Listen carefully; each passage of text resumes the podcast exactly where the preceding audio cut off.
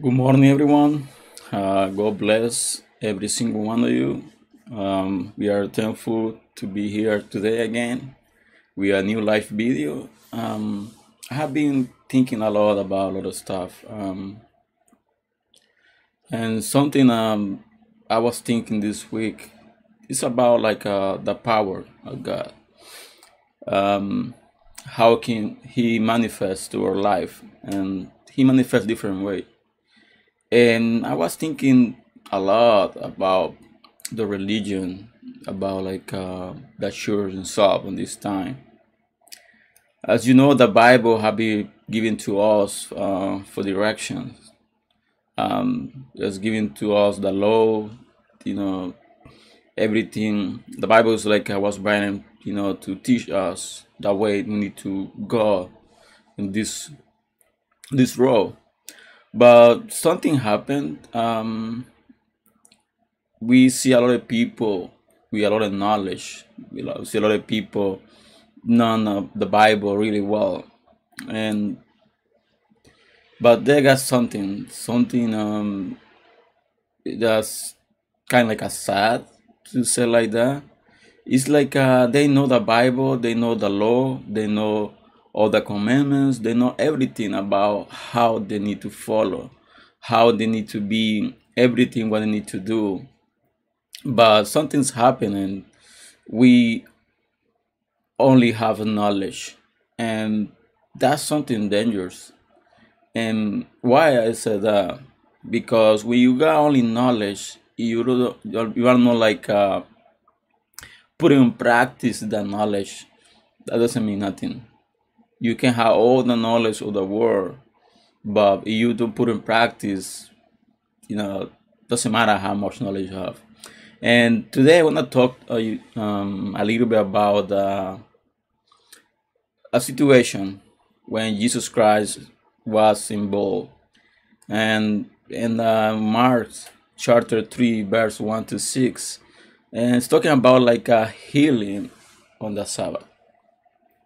As we know, the Sabbath was the day was like a separate, you know, to rest. Was the separate was given to God because Sabbath was His day, was the day of God, was resting, was given to. We need to. We were supposed to, according to the law, we were supposed to like uh, watch the day and like uh, see the day as so very important to our life. But something's happened in this situation. We want to read it. It said like a verse one. It said, and he entered to synagogue again, and a man was there who had a withered hand. And so they watched him closely, whatever he would heal him on Sabbath, so that they might accuse him. So we see this situation. We see Jesus Christ going into a synagogue and was going there to teach. They knew the people around these uh, villages, the people from these synagogues, they knew what Jesus was gonna do, even if it wasn't like uh, together with him. But they knew like uh, Jesus gonna do a lot of things on Sabbath, and the Bible said like uh, they make a plan. They make a plan to accuse Jesus for like uh, going against the Sabbath. That they, according to the law of God, need to take care of it. So we see like uh, the Bible said like uh, he entered, and the first thing he sees like is a man who have um withered hand. But the Bible said those guys they brought the man to accuse Jesus because they were very sure that was Jesus was gonna do something. And verse 3 said, like, and he said to the man who had the withered hand, step forward. So he called him. He said, Come on. And the Bible said in the verse 4 so Then he said to them, It is lawful of the on the Sabbath to do good or to do evil, to save life or to kill, but they keep in silent. So we see a situation here. We see Jesus Christ gaining into the synagogue, was going to teach about the kingdom of God, was going to teach about the good news of salvation. But the first thing he saw was like a, a man with um, a problem on his hand.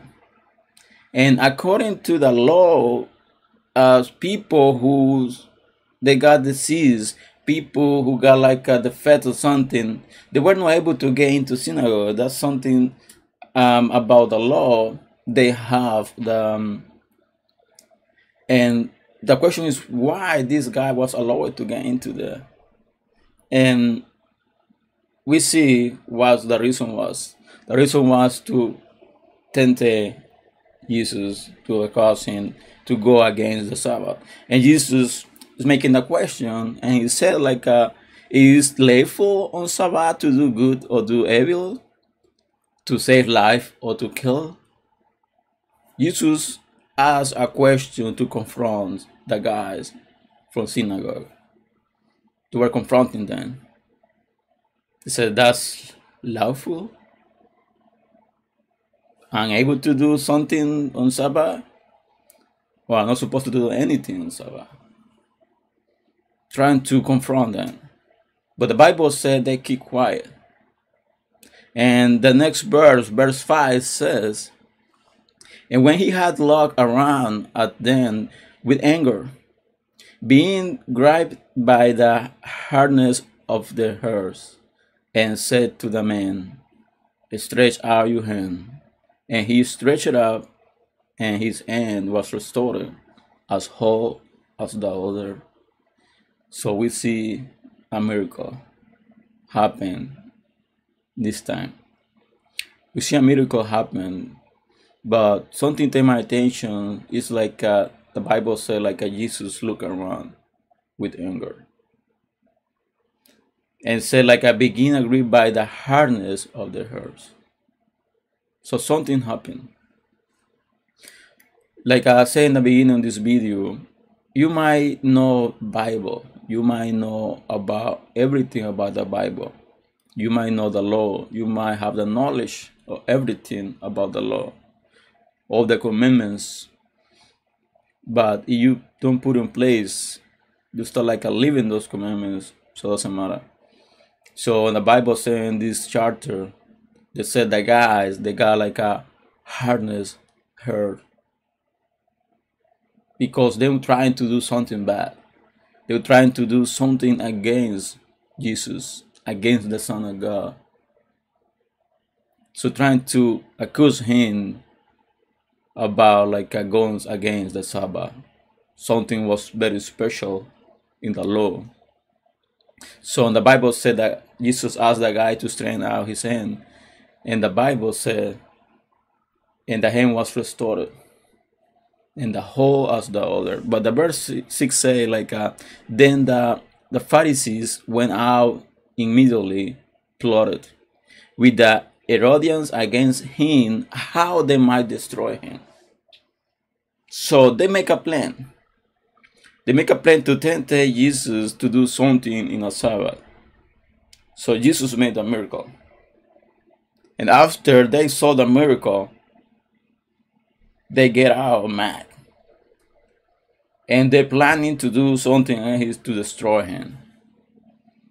So we see like a fight between the the master of the law and Jesus Christ.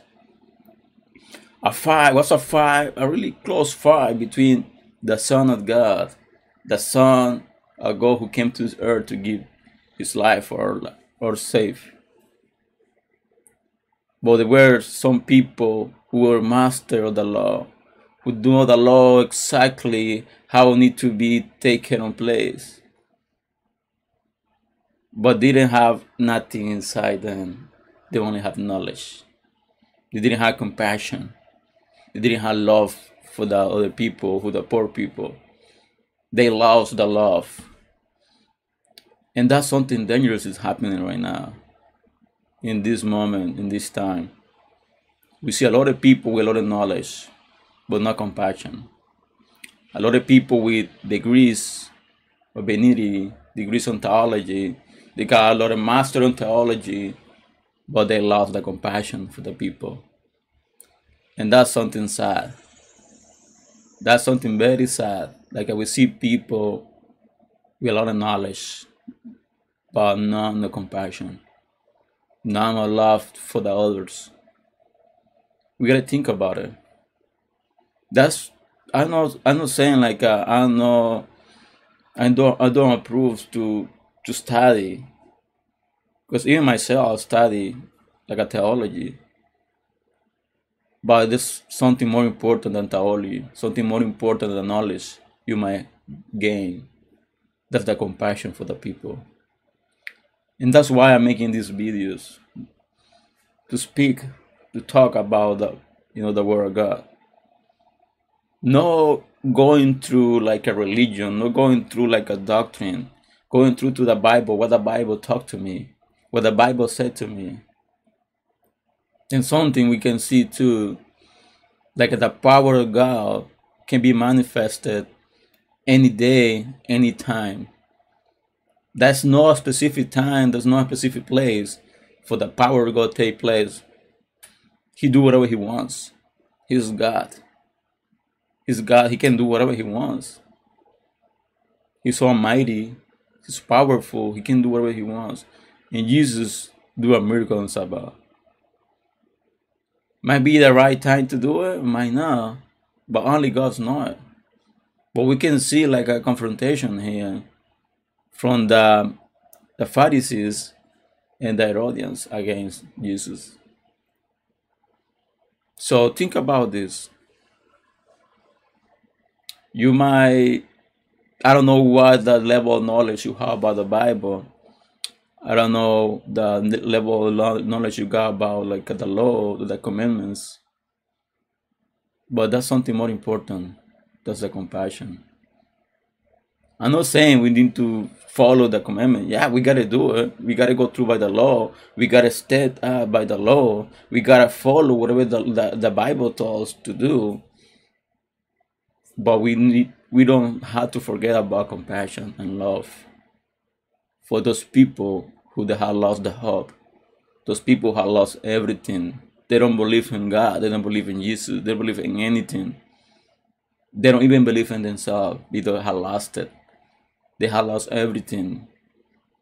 We are called to go to those people, to bring those people to the right, to right road, to the kingdom of God. So that was the message for today. And I hope like I have been blessed to you and I ask you to to pray for myself, my family, my ministry. Um, I'm trying to go forward. I'm trying to continue um, doing these live videos in English, and I don't know what God's gonna do. I don't know what's the plan of God, but something I can tell is this: when you do something for God, doesn't matter how many people gonna approve what you do. Doesn't matter how many people they're gonna be agree with what you think. But something I know specifically is this: when you know, when you do something for God, for the glory of God, He takes care of it. So I hope you're gonna have a wonderful day today. And it's raining right now in Boston, but that's a good day. You wake up you can breathe, it was a good day. So God bless you and see you tomorrow in a new live video and enjoy the rest of the day. See you tomorrow.